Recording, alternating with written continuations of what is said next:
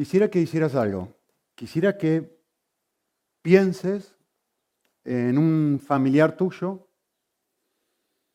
en un amigo o en un compañero de trabajo que no sea cristiano y que tú quieras que esa persona se convierta y, acepte a Jesús y crea en Cristo, pero que realmente quieras. ¿eh? Así que trae a esa persona a la mente un, momento, quizás más de uno, pero, pero pensá un segundo en esta persona. Y, quisiera que te hagas esta pregunta, ¿sí? a ti, a ti mismo. ¿eh? ¿Por qué esa persona debería elegir la vida que tú has elegido? En otras palabras, ¿por qué razón esa persona debería convertirse?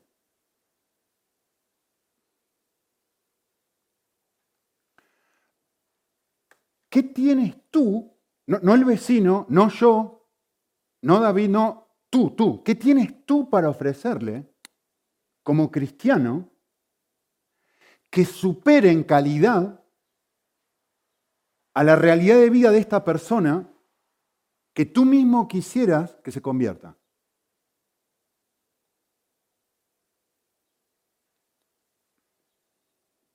Esa es mi pregunta para hoy, eso es lo que quisiera que pensemos.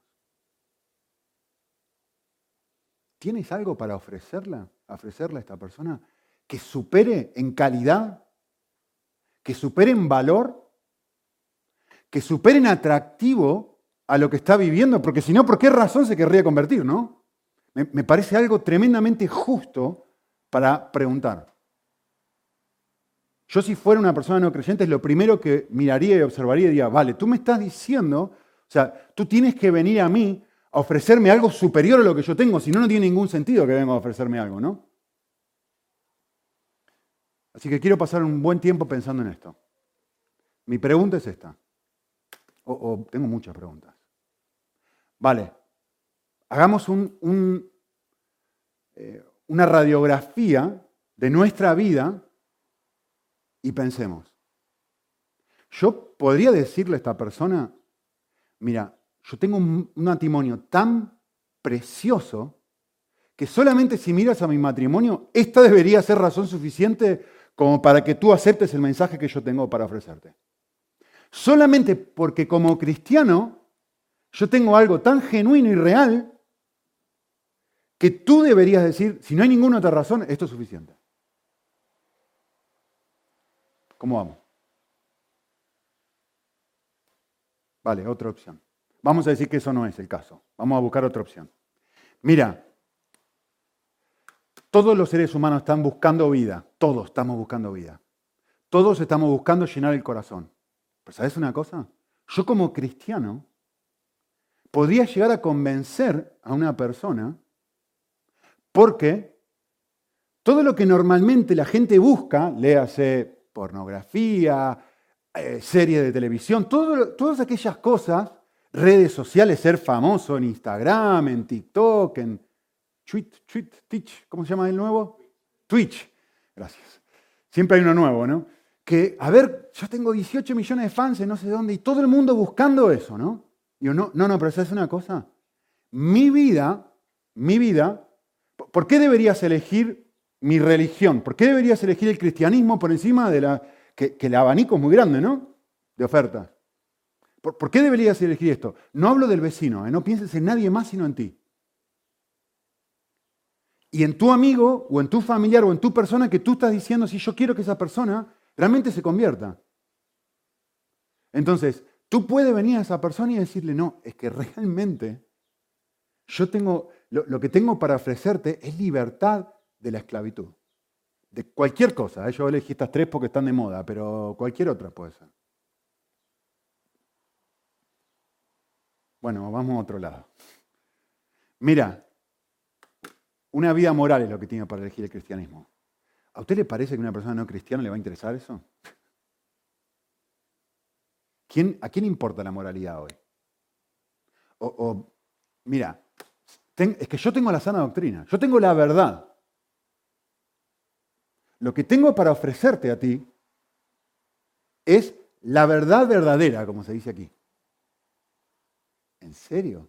¿A quién le importa que tú leas la Biblia de una forma correcta y tengas la verdad y que tengas la doctrina mejor que la del otro, que la iglesia de no sé cuánto, que la del católico, que la evangélico, que si Lutero? ¿A quién le importa eso? ¿Qué tienes para ofrecerme? Para convencerme o para mostrarme de que merece la pena la supuesta vida cristiana que tú dices que yo debería aceptar. Esta es la más conocida. Esta es la más, la que nuestro caballito de batalla en el evangelismo. Vida eterna. Un ticket para ir al cielo. Bueno, tendrías que aceptar el cristianismo porque Jesús dijo, yo soy el camino, la verdad y la vida, nadie viene al Padre si no es por mí. Es decir, ¿no? hay una sola forma de ir al cielo, que es por medio de Cristo, y no existe ninguna otra forma. Y, esta es la razón por la cual tú deberías aceptar el mensaje que yo te estoy proponiendo. Y yo me pregunto esto a veces, ¿no? Y, estoy siendo muy crítico con nosotros, conmigo y con el cristianismo en general. y yo me pregunto esto, ¿en serio? ¿En serio?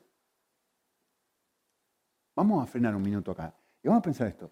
¿Cuándo fue la última vez, como cristiano, que tú dices, esto es lo mejor que yo tengo para ofrecerte, no hay nada mejor que esto? Digo, ¿cuándo fue la última vez que te frenaste a fantasear y a soñar despierto con la doctrina de la resurrección? Y dices, es que esto no, el valor de esto es tan lindo, es tan asombroso, lo que tengo para ofrecer, ¿no? O se te acelera el pulso. O sea, cuando estás pensando en la eternidad y pensás en el cielo y en lo que es, ¿te, te, genera esto? ¿Te hace, te despierta la misma, el mismo sentido de pasión el cielo que las vacaciones? Y dices, no, obviamente no. Pero un momento, no son las dos cosas futuras. No es que ninguna de las dos cosas tienes, porque vacaciones acá nadie no hay de vacaciones. Si no, no estarían aquí. Ya viene, ya viene, falta poco, menos. Queda un par de semanas, un mes, depende. Pero no, no, ya no empieza, no es que como todo el mundo empieza a soñar, ahora se abren las fronteras y empezamos a soñar, ¿no? Y es algo futuro que no tengo, lo mismo que el cielo. Entonces, supuestamente, lo que yo tengo como argumento para decirte a ti que esto es mejor es algo en lo que ni pienso. Entonces, a mí me parece justo, si yo soy una persona no cristiana, eh, preguntarte lo siguiente, decir, ¿pero tú crees o dices creer? Porque si a ti mismo ni te seduce, ni te atrapa, ni te genera ningún tipo de emoción, me estás vendiendo algo que no tiene ningún sentido. No sé. Es para pensar. Yo creo que una persona no creyente tiene todo el derecho del mundo de plantarse y decir hacer esta clase de preguntas. Vale, vamos a pensar más opciones, porque hay muchas opciones. ¿Por qué mi amigo, mi familiar, mi compañero de trabajo debería elegir la clase de vida que yo estoy eligiendo? Porque de eso se trata, ¿no? Vale, opciones. más. ¿Podría yo llegar a decirle a esta persona, mira, es que hay una paz que sobrepasa todo entendimiento, que no se puede explicar? ¿Sí, Filipenses? Que es tan real en mí, que si solamente pudiera sentir un pedacito de esta paz, no te, no te quepan dudas que elegirías el cristianismo por encima de cualquier otra cosa. Ahora, la pregunta es la de siempre, ¿no? ¿Puedo dar lo que no tengo? ¿Es real esto en mí? Otra opción. ¿Quién no pasa por momentos de dificultad? Bueno, ¿cuál es mi respuesta en momentos de dificultad? La típica respuesta es ansiedad. Entonces, yo puedo plantarme delante de esta persona y decirle, mira, tengo, no, no, no me preguntes cómo, pero mi cristianismo es capaz de sostenerme y liberarme de la ansiedad.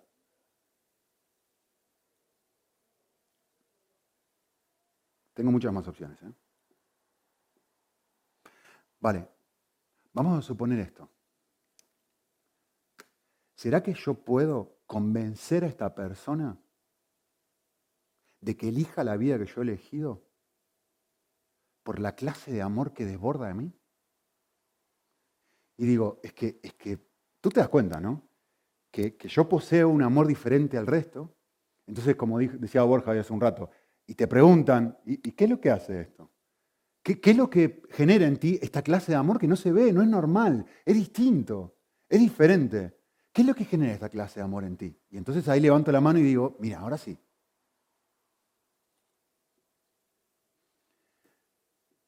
Otra. Y esta es muy, muy, para mí esta es clave. Todo ser humano está luchando con mostrar e intentar agradar a otros. Y tú podrías decirle a esta persona, mira, ¿sabes qué? Es que Cristo me ha liberado, me ha dado una libertad real de esto. Ya no necesito agradar a otros. Y por eso tú deberías elegirlo.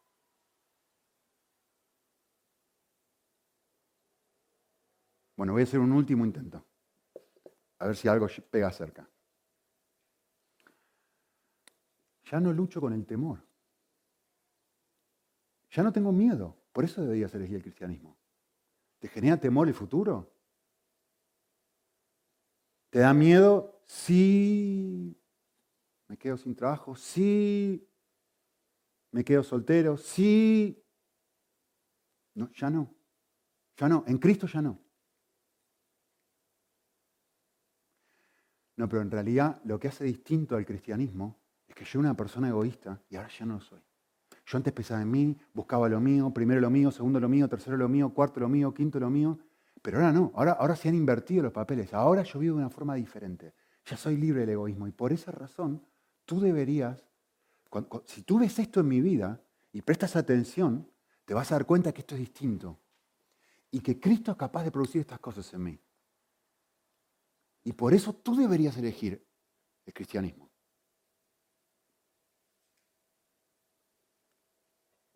Pongámonos místicos.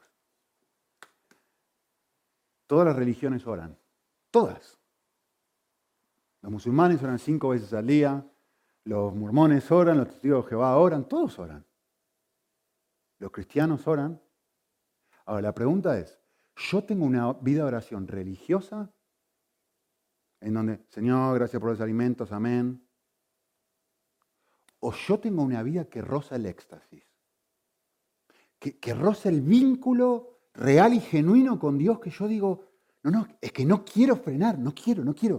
No, no me interrumpas ahora que estoy orando. No me moleste que estoy con Dios, está buenísimo esto, está espectacular.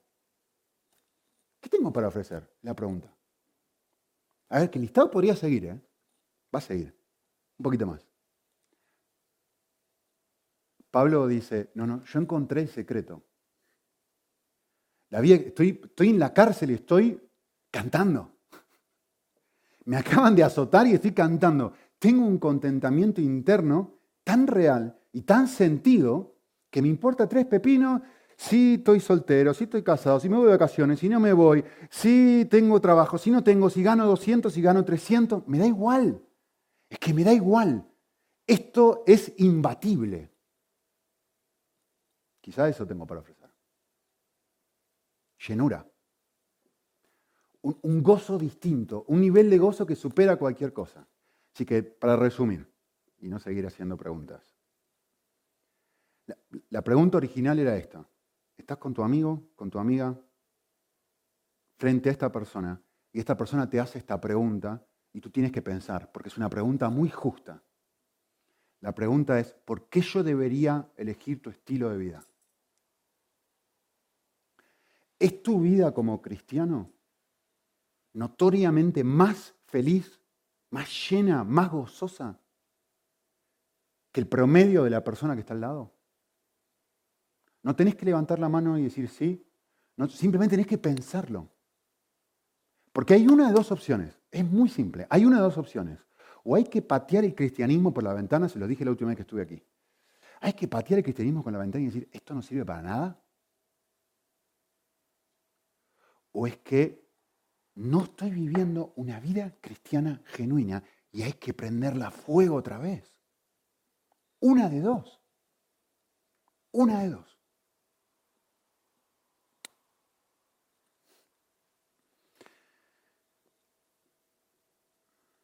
Hace muchos años estaba tratando de sacar cuentas y ya más de 20 años. Eh, más. Yo era líder de evangelismo de una iglesia en Argentina y salíamos a evangelizar con la gente, íbamos por las plazas y nos sentábamos a hablar con la gente que estaba ahí, que no tenía nada para hacer, que estaba cuidando a los niños o, chicos jóvenes que estaban ahí dando vueltas, tomando mate, o lo que sea. Y, a mí me daba bronca esto, sinceramente me daba mucha bronca. ¿eh? Yo tenía un grupo de, no sé, seríamos 40 chicos que salíamos a evangelizar, todos jóvenes, todos, entre 20 y 30 años. Y, salíamos afuera, vivíamos todos juntos dentro de la iglesia. Eh, los varones por un costado, no más, éramos 17 y 23, así que saquen la cuenta, 40. Eh, y a veces me da mucha bronca. ¿Saben qué me da bronca? Me da bronca que salíamos a evangelizar y, en cierta forma lo que hacíamos era esto. Presentábamos un cristianismo que se parecía a esto, a un Ferrari último modelo. Impecable. Asombroso. Y claro, dicen, mira, te quiero regalar una Ferrari. ¿Quién, te va a decir que no? ¿Quién te va a decir, no, no, no quiero, no quiero? Pero luego yo veía la misma vida de esos chicos, o de algunos de esos chicos, y decía, cuando yo me meto en tu vida, tu vida se ve así. Tú me estás vendiendo esto, pero luego tu vida es esto. Y me daba mucha bronca, muchísima bronca. Porque no había una coincidencia entre el mensaje que me estaban dando y lo que pasaba cuando le abrías el capó, ¿no? Y, en cierta forma todavía me da bronca en algunos momentos conmigo mismo. Donde yo digo, es mi propia vida, o sea, ¿soy esto o soy esto? ¿Qué soy? ¿Qué clase de cristianismo tengo?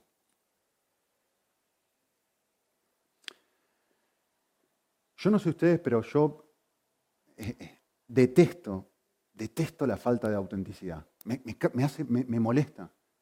Me da muchísima bronca. Si algo no es auténtico, me da muchísima bronca. Me molesta. Creo que a Dios también. Leamos Mateo 23. Dios detesta la hipocresía. Detesta que pretendamos esto y la realidad sea esto. Jesús dijo esto, miren, este es el pasaje, el desafío de, hoy. Jesús dijo esto, ustedes, los cristianos verdaderos, son algo diferente. Vosotros sois la sal de la tierra. Es una analogía, es una comparación de Jesús está diciendo, hay dos grupos de gente aquí. Hay un grupo de gente que tiene un gusto, debería tener un gusto distinto a todo el resto de gente. Vosotros sois la luz del mundo, dice el pasaje. ¿Sí? No, podemos tomar esta luz y esconderla. Esta luz debe brillar. ¿Por qué? Porque la gente debería ver la forma de actuar, vuestras acciones, y deberían, me encanta lo que dice el final de este pasaje, dice, una persona no cristiana debería glorificar a Dios. Es que es ridículo lo que está diciendo. Lo que está diciendo Jesús ronda en lo irracional. Es decir, lo que Jesús está diciendo es esto. Debería haber un contraste tal entre la vida de un verdadero creyente, no lo que un verdadero creyente dice, sino lo que un verdadero creyente vive y siente y experimenta, Sam, lo que les dije hace un ratito, no un sí creo en oración o oro, sino este flaco jamás pide nada. ¿Cómo puede ser? Pero si tenés decenas de niños que tenés que alimentar, si estás viviendo en el país más maltratado del mundo, ¿cómo puede ser que vivas de esta forma, en esta situación? Y dices, esto brilla, es que esto es distinto, esto es diferente, al punto de que una persona no cristiana venga y diga esto, tu Dios es diferente, mira, hay 28 millones de dioses dando vueltas, pero el tuyo es distinto. eso es lo que está diciendo Jesús. ¿Pero por qué? ¿Por mi doctrina? porque digo tener la verdad o porque es algo que se nota en la piel, que se siente, que se percibe, que es auténtico, auténtico. No, no es algo que me pongo, es algo auténtico. No, no, es una vestimenta que uso como cristiano, es que es la piel, no, lo podés arrancar. Me acuerdo, ah, cuando me casé con Annie, todos saben, mi, hermano falleció dos semanas antes. Y claro, mis amigos, finalmente seguimos adelante con la boda, ¿no? Y mis amigos no cristianos, no cristianos, estaban tratando de animarme, ¿no? ¿Cómo hacer para animarme en ese momento y tener una boda? Y me hicieron una despedida de soltero, medianamente original. Eh, y ellos, para tratar de animarme, cada uno se fue vestido de una forma diferente. Es muy gracioso verlo, o sea, estos panzones así, vestidos de, Uno se fue de Batman, no, uno se fue de Batichica, pero estaba súper vestido, grandote, así gigante era este. Otro se fue, en fin, cada cosa, pero uno me nunca me voy a olvidar. Uno de mis mejores amigos se fue vestido de pitufo. Pero toda la vestimenta de pitufo. Se puso el gorro blanco, se puso los, zapatos así grandotes, y lo, fabuloso del caso es que este tiene unas, gigante, y estaba una remerita que le quedaba por acá y todo pintado de azul, todo, todo, todo pintado azul. Y, uno lo miraba y no, no, podías no reírte, es que era muy divertido. No podías no reírte, porque mi amigo estaba completamente, realmente parecía un pitufo, muy, muy, muy divertido. Mi amigo parecía un pitufo, no lo era. Parecía, pero no lo era. Su piel seguía siendo el mismo color se vestía como tal, parecía y actuaba un ratito como tal, las tres, cuatro horas que tuvimos en la fiesta. Y después volvió a ser el de siempre. Después volvió a ser el de siempre. Lo que Jeremías creo que es, dice, ¿puede un leopardo mudar su piel? No. La respuesta es una pregunta para pensar. justamente diciéndole al pueblo de Israel, ustedes pueden dejar de vivir como están viviendo a menos que yo haga algo en ustedes. Entonces, la, clase de vida que, Jesús está describiendo acá tiene, tiene dos características. No la puedo producir yo solito. No la puedo producir. Yo no puedo hacerme brillar. Y no la puedo fingir. No la puedo producir por más que me esfuerce y me sí, me puedo vestir de pitufo, me puedo poner todas las características de eso, pero, pero cuando uno escarba y uno mira, mira, mira, mira bien y decir, no, no, no, esto se ve como algo, pero no es lo genuino, no es lo auténtico. ¿Por qué? Porque cuando soy confrontado con la realidad, con las preguntas que yo les hice antes, digo de repente, no, no está. Me gustaría que esté, pero no está. No, no está. No, no está. No está. Se parece a lo genuino, pero no lo es.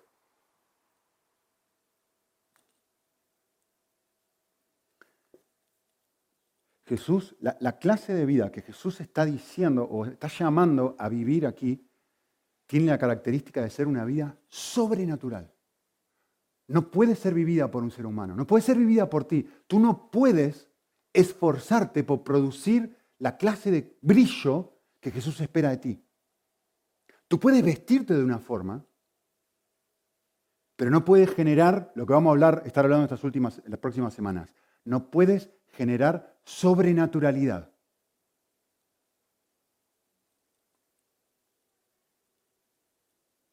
Esto es como Pinocho. Pinocho puede, tiene manos, tiene brazos, tiene cabeza, tiene cuerpo, tiene piernas, pero es de madera. No es real. No tiene vida. ¿Se parece? Sí, se parece pero no tiene vida hasta que es tocado. Hasta que es tocado, no tiene vida. Y este el cristianismo es eso. El cristianismo es eso. Y la Biblia habla constantemente que en la iglesia, dentro de la iglesia, está lleno de pinochos. Parece, pero lo, auténtico y lo real Mm, todavía no está. y la realidad es que nadie sabe. Yo, yo necesito evaluarme a mí, por eso te decía, tú mírate a ti. Y si tu amigo no cristiano viene y tú dices, ¿tú tienes lo real? ¿O eres Pinocho? No mires al de al lado, no mires a tu marido ni a tu mujer, tú, tú. Tú tienes lo real, es la pregunta. Porque yo quiero lo real. Yo quiero lo real, yo no quiero un cristianismo falso. Yo no quiero, si no, no, yo mismo no vendría acá. Yo quiero lo real. ¿Qué es lo que tú quieres? ¿Quieres lo auténtico?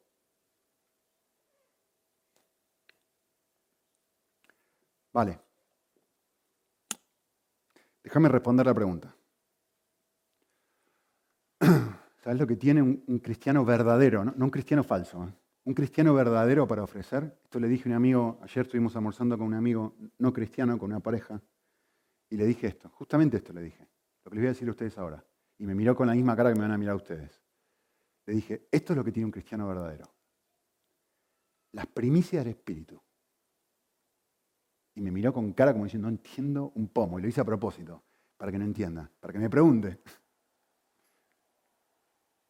Miren lo que dice Pablo en Romanos. Pablo dice esto. El mundo creado está gimiendo. Acá, este gemir es una expresión de desesperación. Gemir es gritar. Gemir es, sentir un dolor profundo que se expresa, que no se puede aguantar adentro. Tiene que ser expresado, tiene que ser eh, hablado, verbalizado, porque es un dolor tan interno, tan sentido, que no, no puedo aguantarlo. ¿Sí? Entonces Pablo dice, mira, la creación está gimiendo y sufre. Y acabo de usar una imagen muy fuerte que, poco a poco se ha ido perdiendo con el tema del avance en la medicina, ¿no? Pero como una madre sufre en un dolor de parto. Piensa cómo sufría una madre, no ahora, que está bastante cuidada y sufre mucho, pero piensa cómo sufría en el siglo I, sin hospital, sin anestesia, sin pedirural, como se diga, sin... Eh, eso, siempre nunca me sale. Esa, esa misma. Lo que sea. Sin la posibilidad de hacer una cesárea, sin nada, sin nada de nada de nada. Solamente dolores de parto, pero de los de verdad. Los verdaderos verdades. ¿sí? Los de verdad, verdad. Y dice, y, aquí está la, frase que me interesa. Dice, vale, el mundo entero, hay huracanes, hay un montón de cosas que están pasando, hay coronavirus, hay serie de cosas que se da cuenta, la vida no es lo que debería ser. El mundo no es lo que debería ser. Y cuando lo miramos y abrimos los ojos nos damos cuenta de que todos clamamos, por favor, que termine el coronavirus de una vez. Por favor, gemimos, ¿no? Eso es lo que está diciendo el texto. Vemos que la creación no es lo que debería ser y decir, por favor. Yo bromeaba el otro día, no sé con quién, no sé si a Borja, a quién le dije, me da vergüenza que tengo un móvil nuevo, bueno, más o menos nuevo, tiene como cuatro o cinco cámaras, me saco fotos y digo, no puedo creer la cantidad de arrugas que tengo. Digo, no puedo creer. Que miro y digo, uff, gimo con la creación. Digo, no puede ser. Si yo soy siempre joven y me doy cuenta, ya no soy joven. Y gimo con la cantidad de... y, a todos nos pasa lo mismo, ¿no? Esto, va, esto que estaba acá se bajó acá, pobrecito. Se bajó con el tiempo. Yo estaba tan feliz. Y, vamos viendo la realidad de decir, esto no es, esto no va mejor, va peor. Esto va peor, ¿no? Entonces, el texto dice, esto es una realidad que cualquier ser humano puede ver, que la creación no es lo que debería ser. Y que cuando observamos y nos frenamos, decimos, me encantaría que esto fuera distinto. Vale. Ahora Pablo dice esto. El cristiano, el cristiano verdadero, no el cristiano Pinocho, el cristiano verdadero, ¿sí? dentro suyo tiene una sensación similar, un gemido similar. Y dice, tiene dos cosas. Lo primero que tiene, lo que le dije a mi amigo ayer, tiene las primicias del Espíritu. ¿Qué quiere decir esto? Las primicias, ¿qué eran las primicias? ¿Se acuerdan? Una cosecha. Lo primero y lo mejor se ofrendaba al Señor. Es lo primero que sale, y normalmente lo de mejor calidad. Entonces, Pablo está usando esta frase como para decir, nosotros los cristianos tenemos algo que la gente no cristiana no tiene. ¿Y saben qué es? Es el comienzo de un cambio sobrenatural. Hay algo dentro nuestro que ha comenzado a cambiar. No vive con sobrenaturalidad de forma plena, constante, todos los días, pero los primeros brillos de algo distinto se ven, se empiezan a notar. No es perfecto, no siempre está estable, pero puede ver un pedacito, puede ver brillos. De vez en cuando hay algunos días, hay algunos momentos en donde de repente decís, ya, no soy la persona que era, ya no estoy respondiendo como antes, ya no tengo los mismos gustos que antes. Ahora hay un pequeño algo distinto dentro mío que yo sé que es genuino y que no puedo fingir. Y digo, esto está presente en mí. Y quiero más de esto, que es justamente la segunda cosa que caracteriza a una persona así. Un gemido. Hay un anhelo. Pero hay un anhelo profundo y sincero por cambiar. ¿Por qué les parece que escribí el libro que escribí? Cambio profundo. Porque me interesa tres pepinos en la religiosidad.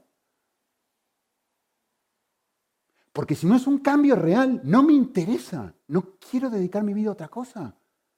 No quiero perder el tiempo. Tiene que ser genuino. Si no es real, la Biblia dice, es un cristianismo pinocho. Parece lo genuino, pero no brilla.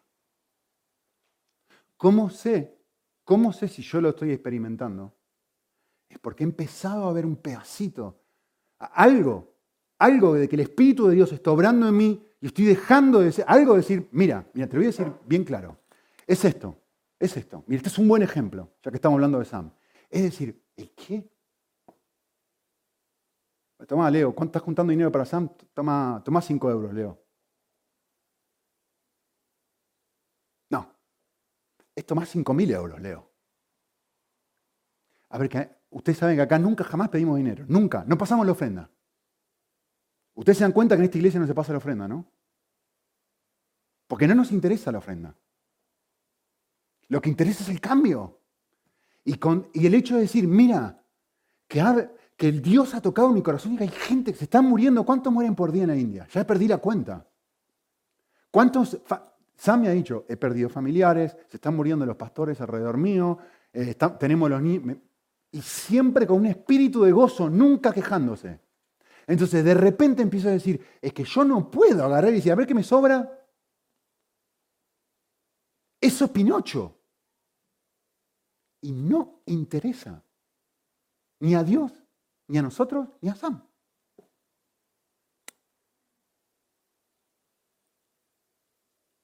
Es un ejemplo tonto, pero es lo mismo. En cualquier área de la vida.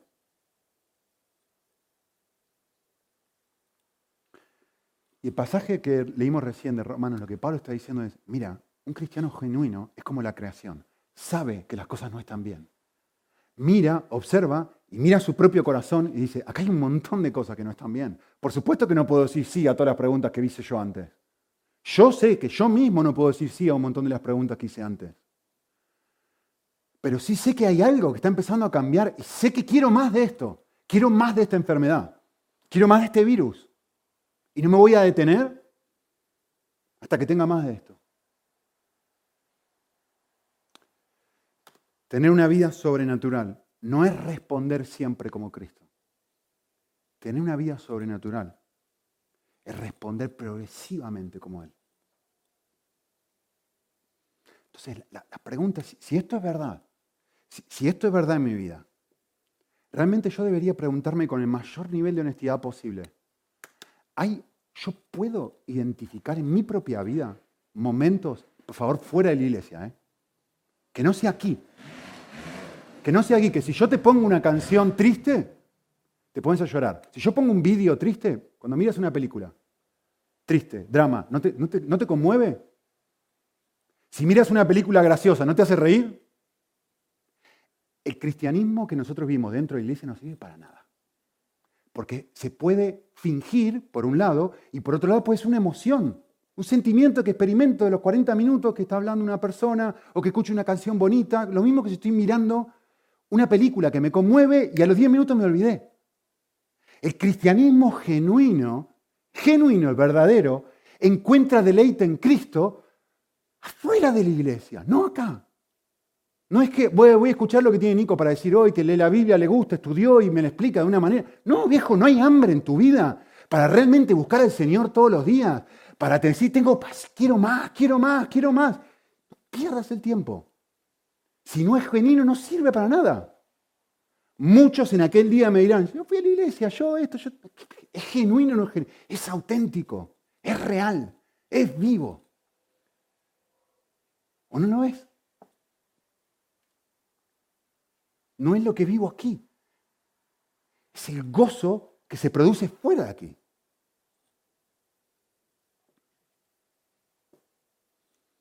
Y la pregunta es, si los tengo, están creciendo esos momentos. Van en aumento, poquito a poco. Nadie tiene una vida espiritual que vive aquí todos los días en el, quinto cielo. Pero, va creciendo eso poquito a poquito. Yo voy percibiendo de que hay, hay algo en mí que se siente atraído hacia la vida a dejar de lado la vida mediocre, a dejar de lado la vida religiosa, a dejar de lado la vida que dice, mira, cristiano, no cristiano, ¿qué diferencia hay? Que es lo mismo, ¿eh? ¿Qué hace? Se va de vacaciones, mira la película, eh, juega con la consola, tiene el Instagram, se compra ropa linda, hace todo lo mismo. ¿Qué diferencia hay? Cero. Ninguna. No, no, pero va los domingos a la iglesia. No, no, pero tiene una doctrina sana. No, no, pero lee de vez en cuando lee la Biblia. Bueno, pero ora y dice gracias antes de, antes una comida, antes de comer la comida. ¿Qué diferencia auténtica hay? Ese es el punto. Y eso no se puede fingir, es un brillo diferente. ¿Nos atrae el pecado a todos? Nos atrae, sí, nos atrae. ¿Nos seduce? Claro que nos seduce. Pero la diferencia de un cristiano genuino de uno que no es, es que ahora al cristiano genuino, la vida de hijos de Dios, sin deleite en Cristo, es imposible que la disfrute sin dolor.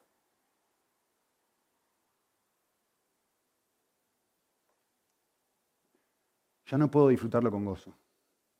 Por supuesto que me causa una medida de placer, si no, no lo elegiría.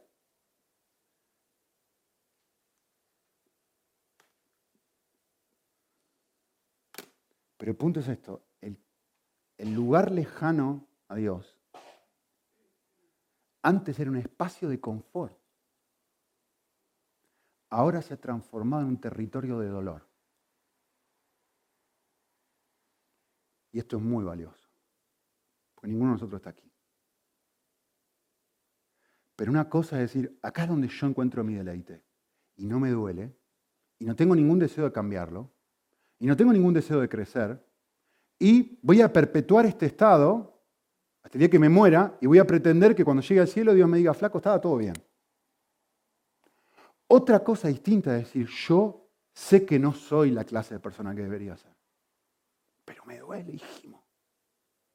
Y también sé que he experimentado las primicias del Espíritu, un pedacito de lo que Dios, del cambio que Dios promete hacer de forma completa en el cielo. Yo he pensado experimentar un pedacito de decir, quiero más, y quiero más, y quiero más.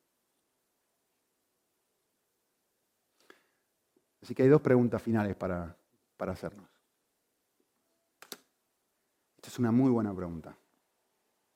¿Aborrezco el pecado, aunque al mismo tiempo me resulte seductor? ¿Tengo esta, esta, dinámica interna o no me duele, me, me es indiferente? La pregunta más positiva. ¿Encuentro un sincero deleite en la persona de Dios, aunque a veces lo encuentre distante? Es decir, vale, vale, está bien, todos tenemos momentos de distancia de Dios, pero yo puedo rememorar algunos momentos reales, genuinos, auténticos, donde Dios, donde yo ya tenía un, un profundo sentido de deleite en Él, fuera de la iglesia.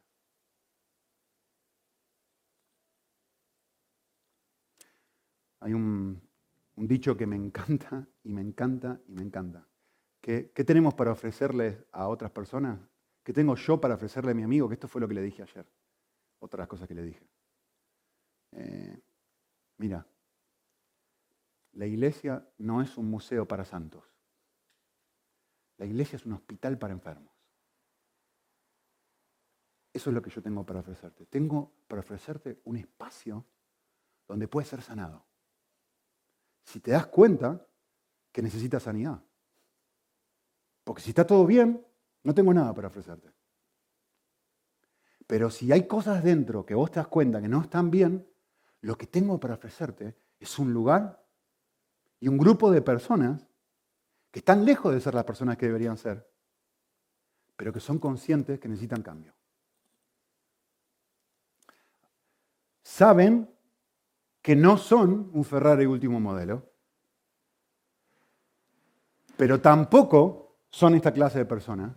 Ya han dejado de ser y hay cambios. Y si tuvieran que describirse a sí mismos cómo son o mostrar una imagen de cómo son, la imagen que elegirían sería esta. Esto es lo que son. Son un Ferrari en construcción. No han llegado, pero están en proceso. No han llegado, pero están en proceso. Y lo último que quisiera decirles es esto. Espero que les quede, porque es la, cosa más importante. Van a tener que mirar la pantalla. El cristiano verdadero puede pararse delante de la persona no, cristiana y responder la pregunta de forma genuina así. Es decir, ¿sabes qué? Mi vida es esto. Mi vida no es lo que debería ser. No quiero venderte algo que no es. Vida está en proceso. Pero ¿sabes algo? Tengo algo más para ofrecerte que mi vida. Miren la pantalla. Lo que tengo para ofrecerte es una persona. Es alguien que puede sanarte. Lo que el cristiano verdadero tiene para ofrecer a otros es, no es una religión, no es una doctrina, no es un conjunto de creencias, es una persona.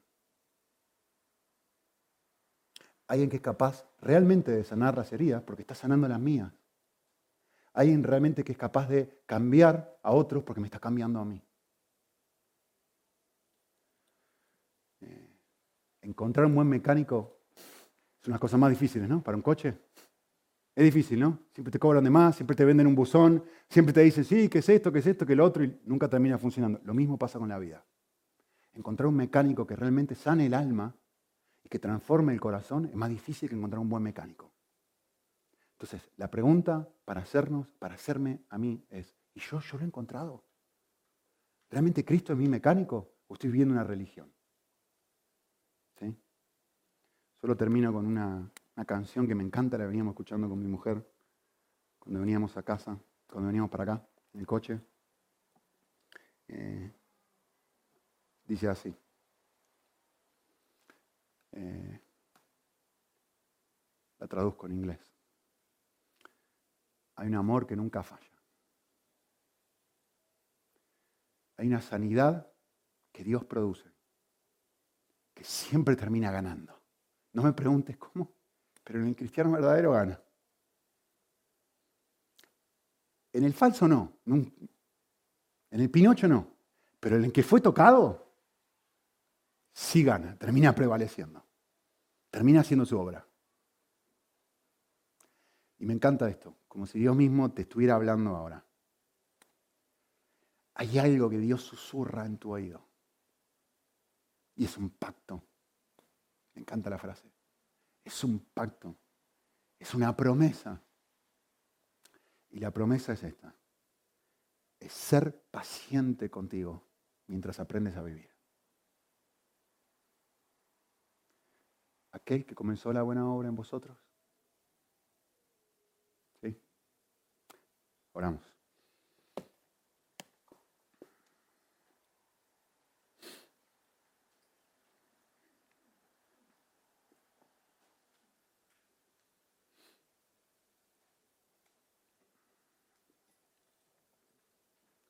Señor, hace muchos años con Jorge y David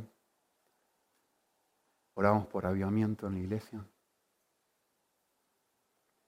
porque se prenda un fuego en los corazones de todos, comenzando por nosotros tres. de tal forma que el cristianismo no sea una religión, sino sea un, fuego interno, genuino. que queme, que toque, que brille. Volvemos a hacer esa oración juntos, Señor, todos. Aviva nuestros corazones. Préndenos fuegos una vez más, Señor. Que brillemos, que gimamos, que deseemos algo más, lo genuino. A ti, Señor. Por favor, produce una obra en nuestros corazones y ayúdanos a, a encontrarte como lo más valioso que existe. Tu persona, por encima de cualquier otra cosa. Cristo.